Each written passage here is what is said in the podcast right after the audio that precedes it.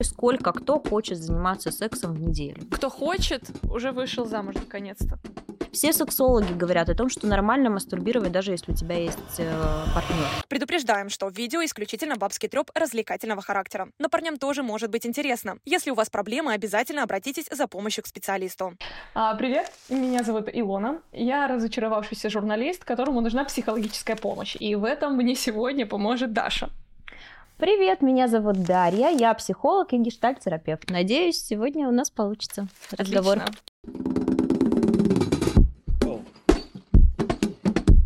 У нас сегодня с тобой очень интересная тема. Я не зря в таком интересном наряде. Мы будем говорить с тобой про замуж, про замужество, про то, как выйти замуж и нужно ли это вообще сегодня современной девушке. Начнем. А, наверное, первое, о чем нужно спросить, замужество с психологической точки зрения. Есть какое-то а, основание полагать, почему девушка хочет замуж или почему она уже вышла? Э, почему это часто такой задаваемый вопрос, почему там девушки хотят э, замуж больше, чем мужчины и так далее, и так далее. И как по мне, здесь нам какой-то ответ может дать какая-то там эволюционная психология. Есть такая история, которая говорит о том, что это правда какой-то как будто бы инстинкт, что такое эволюционное, то, чего мы хотим, там где-то рождение, уют, дом и так далее. Ну вот какое-то в этом плане есть такое, ну что ли, отчасти это стереотипно, а часть это правда так, это же как предназначение, да, какая-то самореализация, которую мы бы хотели осуществить в своей жизни, поэтому девушки хотят э, замуж. А это такое что-то сложное. Мне кажется, сейчас девушки выходят замуж от чего-то более меркантильного, наверное, даже если смотреть на свои чувства личные, что мне так хочется. Может быть, это не всегда потаенное желание там размножаться. Конечно же, а, сейчас очень много девушек и женщин, которые, слава богу, хотят замуж, потому что хотят любви, потому что хотят там близкого человека рядом. Более того, сейчас есть такая штука, которую очень многие психологи обсуждают, да и не только психологи на самом деле, называется кризис брака. Вот. Это про то, что мы, у нас э, э, случилось равноправие, прочие-прочие дела, и нам больше не нужен брак для того, чтобы там, а, ну, условно говоря, вместе жить на одной территории или вместе там, кто, чтобы на меня кто-то содержал и так далее, что, в принципе, сейчас каждый мужчина и женщина могут себе спокойно жить самостоятельно, там, покупать квартиры, снимать жилье, сами себя обеспечивать, и этой потребности уже нет, потому что раньше как раз э, по такому принципу люди начинали там встречаться или же женились друг другом, потому что им хотелось как-то вместе вот эту а, ну, что ли, жизнь свою построить. А сейчас мы можем построить эту жизнь отдельно друг от друга, и э, поэтому это как бы одновременно как будто и проще, одновременно уже сложнее стало. Пару дней назад, когда мы с тобой только обсуждали тему, ты рассказала очень интересный факт, что у тебя есть знакомая, если я не ошибаюсь, психолог, угу. которая задает очень интересный вопрос девушкам, приходящим на, э, на сессию с вопросом или с запросом «я хочу замуж». Ах, ну вот смотри, э, почему это часто такой задаваемый вопрос, почему там девушки хотят э, замуж больше, чем мужчины и так далее, и так далее.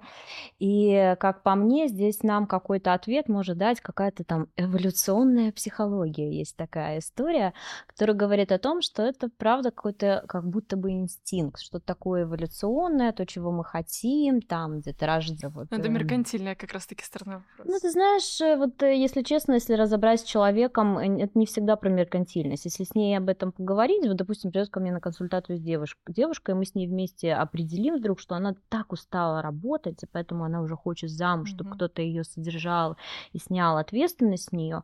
Честно говоря, мы бы с ней работали в сторону того, что а как ты можешь себе это обеспечить в своей жизни? Может быть, где-то не так много обязанностей на себя брать, может быть, где-то отдыхать, может быть, еще что-то, потому что, ну, как бы, грубо говоря, нужно нужно понять, что э, вот эту потребность, да, которая стоит иногда за тем, что я хочу замуж, ее можно решить не только через замужество. Да. Да. Просто да. сейчас развелось очень много психологов э, по семейным делам которые делают очень, очень такие э, яркие а, скандальные заявления о том, что жена должна быть женой, муж должен быть мужем, они должны жить вместе и жить там по обыденным патриархальным, так скажем, обычаям. Вот мне интересно, что ты думаешь на этот счет? Нужно ли выходить замуж? Вот а, есть ли такое, э, такая обязанность сейчас у современной девушки, женщины? Если бы мне задали такой вопрос, а обязана ли я выходить замуж, я бы спросила, а ты хочешь замуж? Допустим, да. И, ну, тут такой вопрос только, хочешь ли ты это? Я немножко остерегаюсь одиночек. Вот честно, я не верю, что человек может прожить всю жизнь один, mm-hmm. без мужа, без партнера, без ребенка. Если у тебя никого нет, то для меня ты ты закрытая книга. Я с тобой не буду что-то иметь, я буду бояться с тобой общаться, потому что я тебя не понимаю.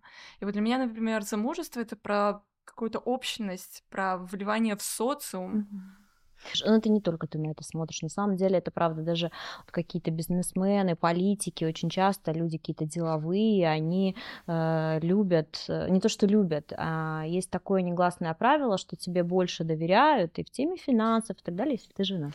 Э, мне просто, почему я смеюсь, mm-hmm. я просто вспомнила, мне как-то спросили, почему ты хочешь замуж. Mm-hmm. Или вот недавно мне кто-то сказал, что кто-то из моих там давних знакомых сказали, о, она давно хотела замуж, да, она типа наконец-то вышла, и меня спрашивают, ты что, хотела замуж? Я вот вспоминаю, что я всегда хотела замуж. То есть у меня была, был прям пунктик, что я хочу замуж, и это было, наверное, с лет 16. Я начала там работать, я начала общаться uh-huh. в каких-то кругах, где есть вот высокопоставленные мужчины, даже женщины, а, и мне было некомфортно быть одной. Мне нужно было бы хотя бы встречаться с кем-то, потому что был, наверное, нанесена какая-то травма, mm-hmm. э, что на меня смотрели. Я не выглядела там на, на свои 13-16 лет, я выглядела старше, и на меня смотрели, естественно, не так, как на ребенка. И меня это зацепило, и я не хотела, чтобы на меня так смотрели. И каким-то барьером от этих взглядов, от э, предубеждений и так далее был вот этот молодой человек, который немножко отталкивал. И вот с того момента я такая, нет, мне надо замуж. Из разряда, что тогда я чувствую себя взрослее. Защищенный. А, И что на, на меня не повлияет никто. То есть не будут так смотреть, не будут отпускать эти некрасивые шутки. Э, некрасивые как это правильно сказать, как это слово подобрать, э, вульгарные. Вот вульгарные mm. именно шутки, mm-hmm. когда с ребенком или там с подростком обращаются уже как со взрослой женщиной и видят в ней взрослую женщину. Mm-hmm. То есть я не хотела этого от чужих людей, которые мне не интересны. Я хотела это видеть от любящего человека. И пока его у меня не было, этих нападков было больше. Но это интересно. Ты, э, ты руководствовалась только этим желанием выйти замуж или еще чем-то? Я даже не... Сложный ну, вопрос. Ну, знаешь, как по типу ты такая, выйти замуж, пофиг как бы за кого, и вот нашелся ну, нормальный мужчина, который зовет меня замуж, все как бы хватаем и решаем нет, потребность наверное, безопасности. Нет, нет, нет, наверное, так нет. То есть я выбир... ну... Выбирала, да, вот ты да, говоришь. да, да, ты я вы... выбирала. выбирала, и это, да. мне кажется, ну, ключевая история, потому что тогда, когда мы выбираем и понимаем, с кем мы хотим, это неплохо хотеть замуж. Ну, в смысле, можно, конечно, покопаться, если у вас это навязчивая идея, вы никак не можете выйти замуж или еще что-то, но, в принципе, люди могут хотеть замуж по разным причинам, и даже если это причина в безопасности, даже если это причина в том, чтобы а, с кем-то разделить свою жизнь и прочее, это нормально и, и так далее. Тут э, главное, чтобы эта идея не становилась какой-то сверхценной, да, что я готова тогда за любого выйти замуж. Хорошо, чтобы это было осознанно, вот как ты говоришь, какой-то выбор был, а, какие-то, ну, условно говоря, критерии, да, по которым я могу выбирать себе партнера. Ну, ты, есть... ты задела тему критериев, э, и мне сразу стало очень интересно, какие у тебя критерии по выбору партнера? А, есть такой критерий, который мне очень важен, чтобы я чувствовала себя с этим человеком комфортно и безопасно.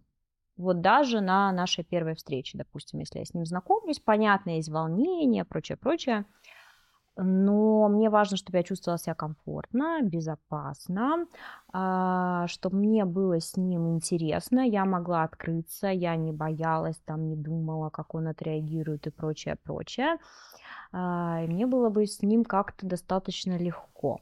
Я почему спросила, потому что обычно у девушек, я, возможно, скажу то, от чего потом будет срач в комментариях, но обычно девушек, у кого никого нет, они предоставляют такой вот список критериев к мужчинам, что он чуть ли не должен быть обязательно там кореглазым, зарабатывать до такого минимум такую сумму, а, жить там на пятом этаже, конкретно там на ботанике или в центре, да, в историческом, в исторической части города, ездить на определенной марке машины, работать. Э, очень многие даже хотят, чтобы он конкретно работал на какой-то вот статусной работе, даже если он зарабатывает много, но работая при этом не на статусной работе, скажем mm-hmm. так, то для нее это уже не подходит. То есть есть очень-очень много критериев, которые, по mm-hmm. сути, не всегда влияют на хорошую жизнь, скажем так, да, но на выбор это невероятно влияет. Что ты здесь хочешь понять? Если у меня такой список огромный? Да, да, я как будто тебя кинула на раздумье. Мне кажется, э, я, знаешь, как я очень сильно эмоциональную часть, которую я тебе описала в начале, привязываю к некоторым качествам личности. Я примерно понимаю, что за человек может мне вот этот комфорт, безопасность и так далее дать какие-то определенные, да, это качества у него должны быть, но это не великий список, потому что я только на один этот список качеств не могу опираться. Ну, допустим, я, условно говоря, если представляю, так можно встретить, встретить человека по качествам, а тебе с ним некомфортно по каким-то причинам. Здесь же очень много еще бессознательных штук. На самом деле мы-то пытаемся все как-то управлять тем, как выбрать партнера, как построить отношения и прочее, прочее. Но мы иногда забываем тот факт, что мы отчасти достаточно бессознательно выбираем а, себе пару. Mm-hmm. Есть какие-то штуки, которые мы никогда не сможем проконтролировать и вот, ты знаешь, даже проанализировать. Есть что-то такое, что вот нас притягивает к человеку. Вот тоже по поводу встречи ты говорила про то, что в первый раз вы когда должны встр... mm-hmm. когда вы встречаетесь первый раз, ты должна почувствовать комфорт. Да, да. Первый раз ты встречаешься, но ты перед этим должна где-то с, кем... с ним познакомиться, интернет-знакомство. Это такая сейчас, это кот в мешке. Ну, а реальность, она такова, что окей, ты не хочешь с ним знакомиться на остановке, ты не хочешь знакомиться в соцсетях. Хорошо, а где ты готов познакомиться? Где? Среди, среди друзей. Окей, тоже вариант всем друзьям сказать, слушайте, я в поиске парня, пожалуйста, познакомьте меня с кем-то. И это больше, более дови... больше доверия из одного общего круга люди, одна тусовка и так далее. Я так пять раз делала, не работает. У тебя не сработало. Ну, я имею в виду с подружками. То есть и... Слушай, ну вот это, знаешь, возвращаемся к вопросу о том, точно ли они хотят познакомиться. Потому что, опять же, если ко мне на консультацию пришла девочка, которая уже отказалась от всех вариантов, которые ей предлагают, я, мы бы с ней, конечно, бы разобрались, покопались в том, почему. Ну, mm-hmm. что останавливает тогда? Если по факту есть возможности, а ты их э, отметаешь. Давай выпьем. За сегодняшний Давай. прекрасный вечер нас сопровождает Land of Bessarabia а, и Нани Мобила Уж Щепаркет. Спасибо. Спасибо. Я э, совсем забыла спросить тебя, а у тебя есть кто-то? Ты знаешь, Илона, я не буду отвечать на этот вопрос. Ладно. А у тебя? А по Ты платью? замужем? Да, по платью я оно уже, уже заношенное. Я уже и забыла. я, сегодня его подшивала. А, Чудесное платье. Спасибо большое. Да, я замужем. Э, как ты встретила своего мужа? У нас очень интересная история с мужем, и я всегда говорю, что эту историю буду рассказывать детям и внукам, потому что о муже своем я узнала еще в девятом классе. Ух ты. Я читала журнал, э, интернет-журнал, и увидела статью, где было написано «Молодой, подающий надежды молдавский режиссер Перспективный. Перспективный, снимает mm-hmm. кино». И вот описывали его так, что как будто когда вот я уже буду на рубеже возраста там к замужеству, то вот он как раз вот будет в самом смоку своих сил, да, он будет, да. он будет на, коре, на, на коне, а у него уже будет много фильмов, и вот я, я тоже хотела снимать кино, и вот мы вместе с ним будем поднимать молдавское кино с колен. Вау! Это в девятом классе. Это в девятом классе. Это прекрасно. Ты себе намечтала мужа в девятом Да, я намечтала мужа. Конкретного мужа. Я знала имя, фамилию, как он выглядит. Я намечтала. Но я, знаешь, как я намечтала, и я забыла про это. Я моментально про это забыла. Ну, потому что, знаешь, как детские вот эти вот мечты какие-то, типа, было бы круто. И я забыла. У меня была классная преподавательница по русскому языку, она у меня была немножко с приветом, ну, все так говорили, но она мне очень нравилась, очень-очень нравилась, она была крутая, суперская, до сих пор я встречаю, обожаю ее. Она всегда ходила и говорила, у нее была такая прическа, и она поднимала волосы наверх и говорила, связь с космосом, девочки, связь с космосом. А, вы что-то, вы что-то говорите? Вот вы сказали, забыли и отправили в космос. Все, mm-hmm. вы не должны никогда об этом вспоминать. Я забыла уже, вот в связи с этим забыла про то, что я хочу за кого-то выйти замуж и конкретно вообще за человека. И тут вдруг я встречаюсь вообще с другим молодым человеком, я уже с ним живу, я там на первом курсе универа. Ничего себе. И мне выдают буклетик, говорят, у нас пройдет там кинофестиваль. Ну, я такая, блин, круто сходить, я до сих пор немножко грежу, несмотря на то, что я пошла учиться на журналиста. А, круто посмотреть кино. Я открываю эту штучку и вижу, что этот человек, мой муж, Сережа Будич, будет выступать на этом мероприятии. Я такая, я наконец-то с ним познакомилась. То есть я только в этот момент, по сути, его вспомнила, что вообще я про Обалдеть. него когда-то читала. Обалдеть. Я пришла на этот фестиваль, мы не познакомились, мы пока, и как бы я задала вопрос из толпы, но он меня никак не привлек. То есть я не думала о том, что он будет моим мужем. Я просто вспомнила, что я видела этого человека, и он связан с кино. Я начала ходить к нему в киношколу, и влюбилась буквально там через пару месяцев. О, какой ты прекрасный. Вот. Я влюбилась, без памятства, не, влюбилась сильно. То есть давно такого не... Я действительно очень сильно влюбилась. Как это прекрасно. Он полгода меня не замечал, я за ним бегала. Хотя у него совершенно Серьёзно? другая история совершенно другая история у этого мужчины. Он живет в параллельной вселенной какой-то, честное слово. Про тебя другая история? Да, что он меня проверял. Я в это все не верю. Он не замечал меня полгода, морозил меня полгода. Ну и мы начали встречаться. Пандемия внесла свои коррективы, обычная телевизионная фраза, и мы стали жить вместе. И через полтора года он сделал предложение. Вообще, как сделал предложение, это вообще другая история, но это в следующий раз. Хорошо, давай тогда вернемся к первой встрече. Давай. Такая очень интересная история. А, вы встретились. Чаще всего это кафе. Угу. Ну, кафе. Ну, ну, не может быть что-то другое. Может быть, театр, кино. И то я до сих пор не понимаю, зачем ходить в кино на первое свидание, когда вы сидите, молчите полтора часа и ничего друг друга так угу. не знаем. Но давай рассмотрим классический вариант. Это кафе, это кофе. Да, у меня так мама с папой познакомились. Пускай это будет кофе. Угу. Кто должен платить? Может быть, не должен, а как правильно расплатиться. Я понимаю, что, э, скорее всего, этот вопрос нужно задавать человеку, который разбирается в этикете, потому что сейчас очень часто говорят о том, кто приглашает, тот и платит. Пусть это будет мужчина, пусть женщина, абсолютно неважно. Uh-huh. Ты пригласила, значит, ты можешь там позволить себе платить ему эту чашку кофе. И наоборот. Это этикет, сторона этикета. А в случае вот если психологии, можно как-то покопаться в этом вопросе? Опять же, я, наверное, буду душнить с этим вопросом, но человек по факту должен понимать, как он хочет. Вот как ты хочешь. Ты идешь на свидание, я бы тебя спросила, Илона, как ты хочешь, как ты видишь это? Тебя пригласил парень на свидание. Как ты видишь? Он за тебя должен расплатиться? Или вы должны поделить на В моем случае, например? за меня расплатиться, я... В твоем случае за тебя расплатиться? Да, то есть я, я и, опять же, это срач в комментариях, но я за патриархат, так называемый, больше. Я принцесса, и то есть он должен заплатить. Вот. Я помню, у меня даже была история, что меня позвали на свидание, я там не была очень сильно знакома с тем молодым человеком, но я знала его. Мы пошли в кафе, мы посидели, хорошо, все в принципе устраивало, но в конце, когда нам принесли счет, он взял счет, посмотрел и начал, как бы протянул мне счет, начал откладывать, и я поняла, что я буду платить за себя. То есть мы даже не как-то не договорились, и меня так это внутри я не, даже не помню. Я помню только то, что мне хотелось уйти поскорее. Э, слушай, я хочу переставить микрофон, я не понимаю, что они так стоят. Мне не очень удобно. Ой, я покрасовалась своим прекрасным платьем, теперь его можно перекрыть. Мальчики, наши ассистенты. Короче, грубо говоря, сейчас такая тема, которая меня беспокоит, как, как, э, как специалиста и как человека, э, про то, что якобы все сейчас пытаются рационально выбрать себе партнера. Эмоции, не дай бог, если у тебя очень великие эмоции к человеку, все, ты попала в травму, есть такое убеждение любопытное.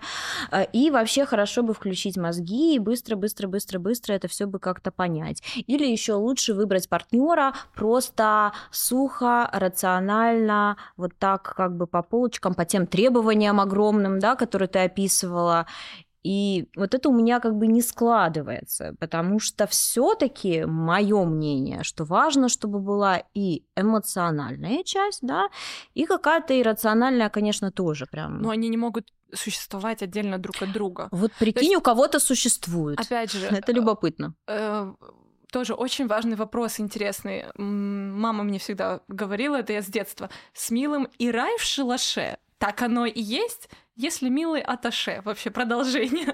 То есть... Если милый на парше, да? Или так, да. Деньги, да, вопрос денег очень тоже интересный. Э, ты знаешь,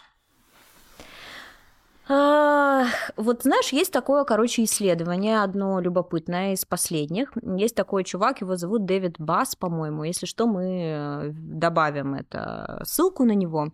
Э, он провел очень клевое исследование притом в разных, очень разных странах, по поводу про отношения в целом, но один пункт, который нам важен, как мужчины и женщины выбирают друг друга. Угу.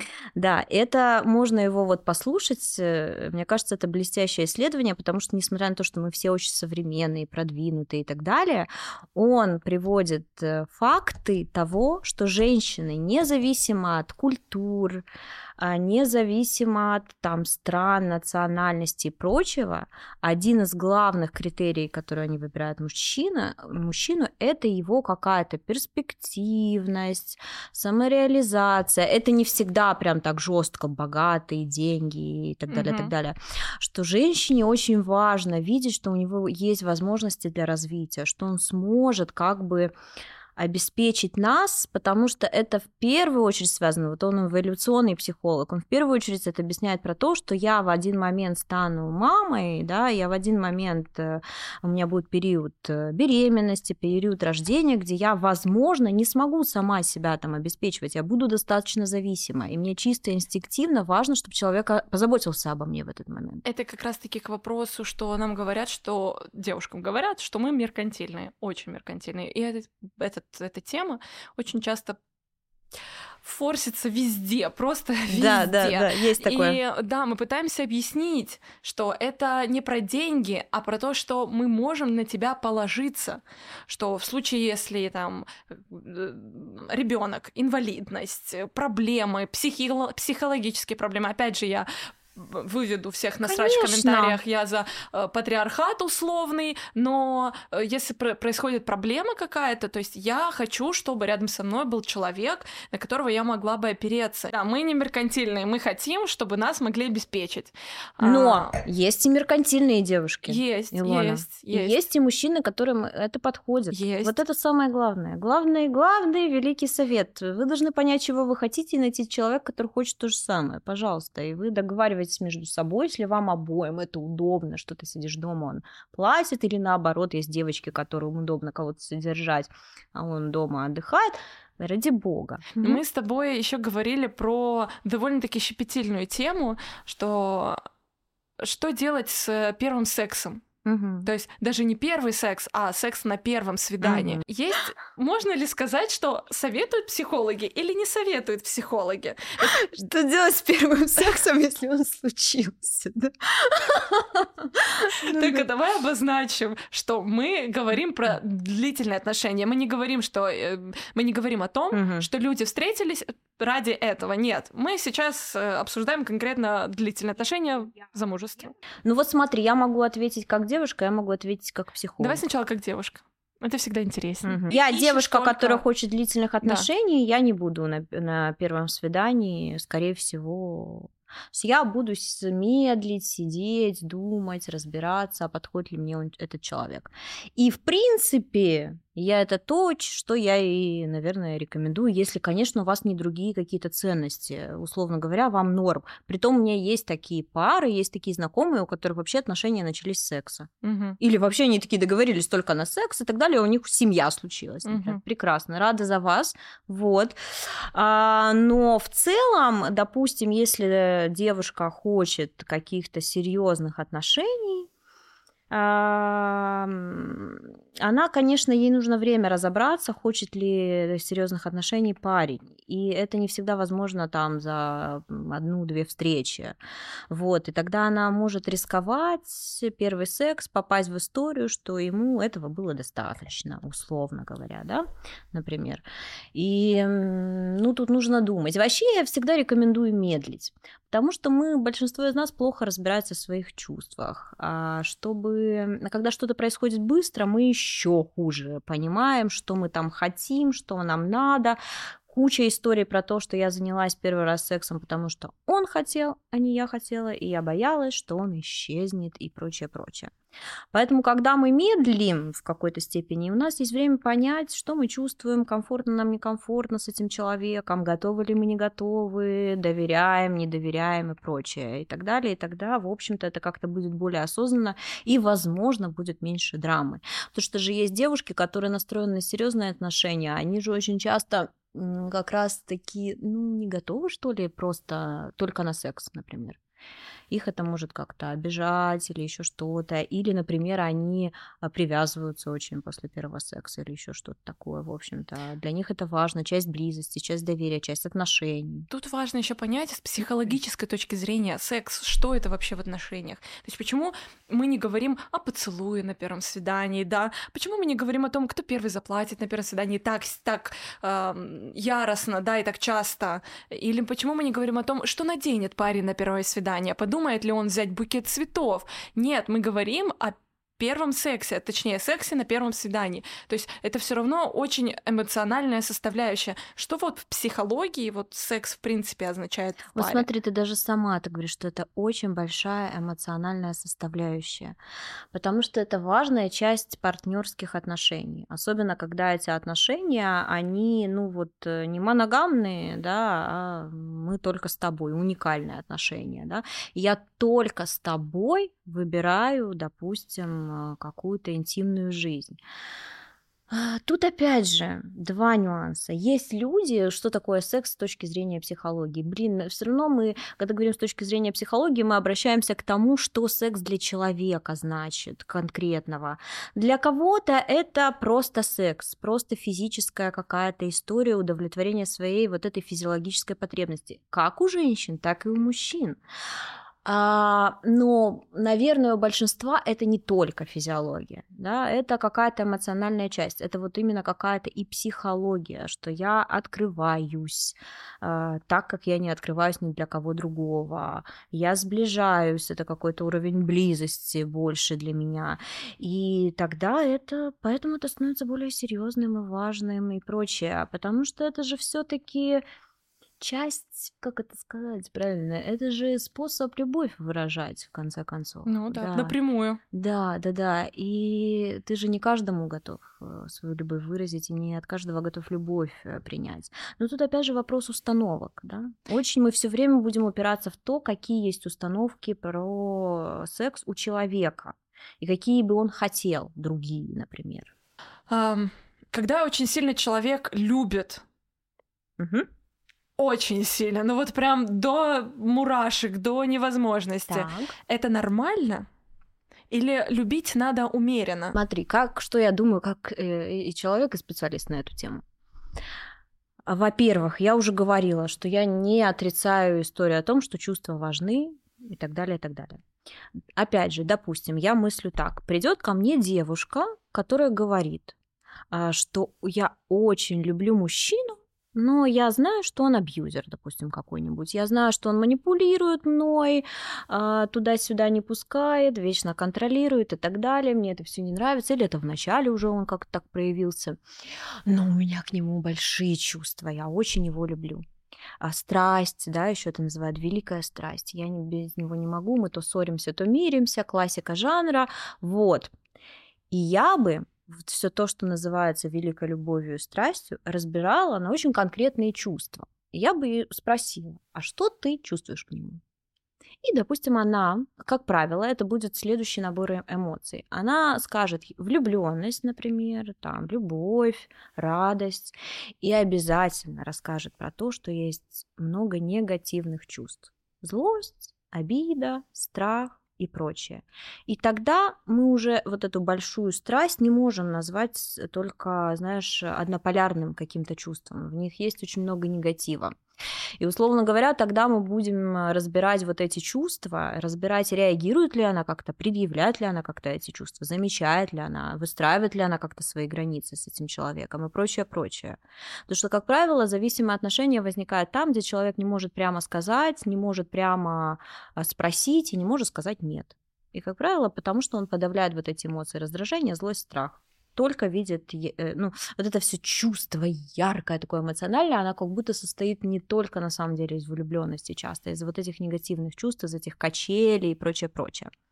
Вот, поэтому я здесь как бы пытаюсь иногда защитить влюбленность реальную, которая у вас есть к человеку, и у вас, допустим, с ним все в порядке, он нормально к вам относится, он приятный, прекрасный, вы еще и влюблены в него, повезло, ура. Но, как правило, те, кто начинает про какую-то зависимость говорить, про что-то такое, то там есть какой-то, ну, условно говоря, негатив, который, ну, ну не принимается, подавляется и прочее. Так, за прекрасный вечер мы пели. За, за хорошие отношения. За хорошие отношения. Желаем им. То, чтобы кто всем... хочет, уже вышел замуж наконец. Обязательно. А с нами сегодня, мы напоминаем, Land of Басарабия. Отличное вино. Я я прекрасно это знаю. Я пришла даже со своей домашней Библией. Вау, шикарная книга. За рекламу не платили, но я жду. Почти прочитала. Очень, очень вкусное вино и по книге вкусно. Давай Наши так. любимые. Пять ред флагов абьюзера на первом свидании. Я прям загибаю пальцы. Ох, штука в том, что они, конечно, сразу могут не выдать тебе ничего такого жесткого. То есть на первом свидании может быть все лайт. Может быть все лайт, но может быть и не быть. Давайте какие-то общие, второе, третье, ну плюс-минус, первое, третье свидание, первое-третье угу. свидание. А, есть такая штука, что вот он может начинать тебя оценивать и критиковать. Критиковать. Да, то есть начиная прям с внешнего твоего вида, из разряда. Ты, а ты всегда так одета? А ты всегда... А, Нет, я... сегодня просто с собой случай. Да, да, да. Ты всегда в штанах. А что ты юбки не носишь? А что ты еще что-то? Реально, парни могут такую дичь э, э, заносить. Я не ношу юбки, потому что мне неудобно. Да. Вот, да. А он потом он начинает задавать какие-то какие-то неуместные, слишком личные вопросы, в ту же mm-hmm. тему про, я не знаю, может, что-то про секс, может, еще что-то. Вы впервые видитесь, а он уже как-то намекает на что-то такое, на что ты не готова. О, мое любимое, первая встреча, а он уже рассказывает о том, какой он сложный, какой он проблемный, проблемный как да. у него много проблем, какой у него проблемный папа, психопат или еще кто-то, и вообще какие у него большие психологические трудности, травмы и прочее. Тоже вопросик, почему на первой встрече у нас что тут психотерапия. Дальше. А, слушай, смотри, ну, мы пять хотели, mm-hmm. ну, смотри, он может быть либо какой-то игнорщик, который постоянно что-то игнорирует, пропадает, не знаю что, после первой встречи ничего не пишет, либо, наоборот, он жестко навязчив, mm-hmm. все время хочет общаться, встречаться, видеться, и самое главное – он обижается, если ты отказываешь. Ну, может быть, он не учитывает вообще интересы и то, что ты хочешь. Ты ему условно говоришь там, где ты хотела бы встретиться или где ты хотела бы провести время, а он тебя зовет в какое-то место, которое тебе вообще... То есть ты сказала, я не хочу туда, угу. а он тебя туда зовет именно. Короче, делает только то, что он хочет. Угу. И все. И как бы не интересуется тем, что хочешь ты. Задумайтесь. Хорошо, если да? вернемся к четвертому пункту про не пишет. Не пишет. Не да. пишет. Это э, у меня пять незамужних подруг. Я нещадно пытаюсь выдать их замуж, потому что знаю, что некоторые из них очень хотят этого. Угу. Вот у них тоже очень часто эта проблема, и я постоянно слушаю, что вот мы встретились, два-три свидания, все, он пропал. Он не пишет, он не читает мои сообщения, даже если девушка уже начинает писать первое. То есть, что Ох. это такое? Первое, конечно, часто девушки думают о том, что, блин, со мной что-то не так, я что-то не так сказала.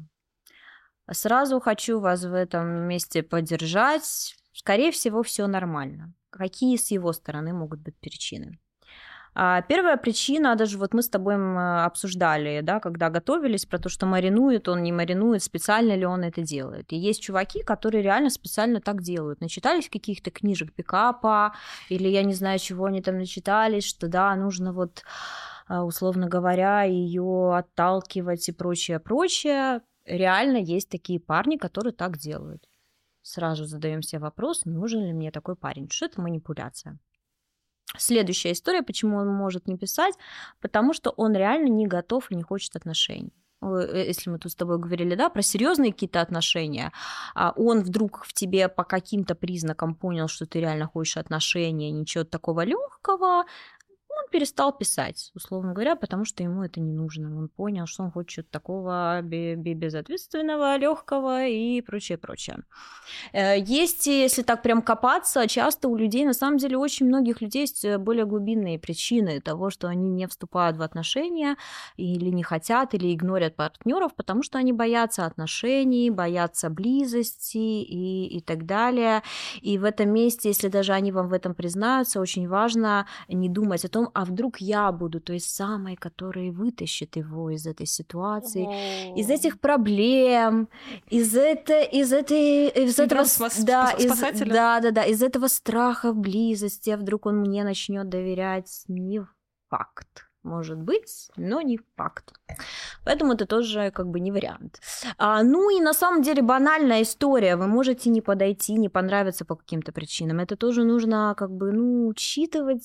Так бывает, и это не значит, что вам нужно себя менять. С вами это все нормально. Вам просто нужен другой человек. Этот человек не ваш. Мы можем подвести итог, что если после первого, там, второго, условно третьего свидания парень тебе не пишет, мы его блокируем. Все, до свидания. Например, ну, ты можешь сама написать один раз, разок, там, э, иди, знай, он какой-то из тех, кто, кому нужно, чтобы тоже девушка шаг какой-то сделала в ответ. Можно попробовать, но если после этого он тоже продолжает там какие-то игноры или пропадания, или вот это то он пишет, то он не пишет. Опять же, все мы знаем историю про какие-то эти эмоциональные качели, вы в них сразу попадаете, когда человек то пропадает, то появляется. Ну, хотите этого, пожалуйста, не хотите, крест. А, все же, что сделать, чтобы выйти замуж? Ох, какой страшный вопрос. Да, вот, например, хочет, вот девушка хочет, все, она поняла, что она готова, она, у нее даже есть молодой человек. Давай вот представим, да, интерпретируем ситуацию. Смотри, а, есть два варианта. Один вариант с ним про это поговорить прямо. Ну, еще есть вариант, который очень многие девочки предпринимают, ну, самой сделать предложение. Самой сделать предложение? Да? Сказать, давай поженимся. Я не то чтобы намекала, угу. я ела мозг, угу. я профессионально давила, потому что я очень хотела замуж, и уже было там чуть больше года, так. чуть-чуть больше года, угу. и во всех пабликах, и мне уже и в ТикТоке везде попадалось, если молодой человек делает вам предложение в течение года, вы никогда не поженитесь. Я прям давила, я очень сильно давила. Ну, додавила? Додавила. У меня все, девочки, все в ваших руках. Не исследует, блин, психология такие, прям вот такие вопросы. Знаешь, исследования не проводили на эту тему, чтобы я сейчас тебе дала, ну, дала какой-то конкретный ответ. Это тут как, э, как зависит от пары, зависит от очень многого. Но, как по мне, это гораздо лучше, чем когда ты молчишь, обижаешься и уходишь. Это правда про год, вот что все все форсят, что если дольше года нет приложения, предложения, то все, до свидания, говорите пока. Опять же, зависит, кто что хочет, но как если так помыслить логически, то на самом деле это полгода-год примерно уже понятно, что за человек перед тобой. Угу. Я вспомнила, что мы говорили с тобой и про половую конституцию в паре. Да.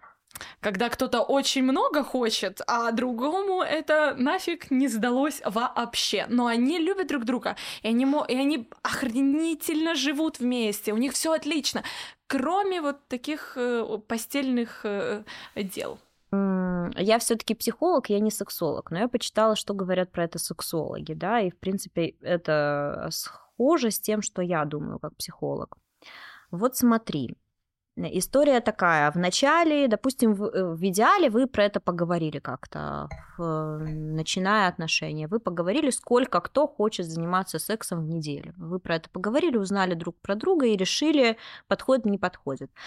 А вдруг вы такие в процессе отношений узнали, в нача- начало мы не берем это бурное начало, вы в процессе отношений узнали, что он хочет там один раз в неделю, а она хочет пять раз в неделю, условно. И здесь история такая, что тоже нельзя ставить крест на этих отношениях товарищи. Все-таки люди умеют договариваться, люди умеют э, как-то приспосабливаться. Нужно... Много технологических помощников сейчас в наше время. Ну, это ржачно, с одной стороны, но это ну, так. Это правда.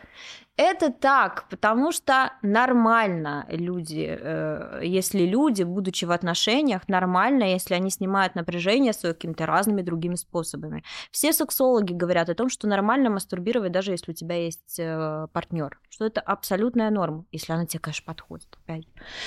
Э, дальше. Вы с друг другом про это говорите я хочу так, а ты хочешь так. И ищете какие-то, прежде чем расставаться, обижаться и прочее, вы ищете решения.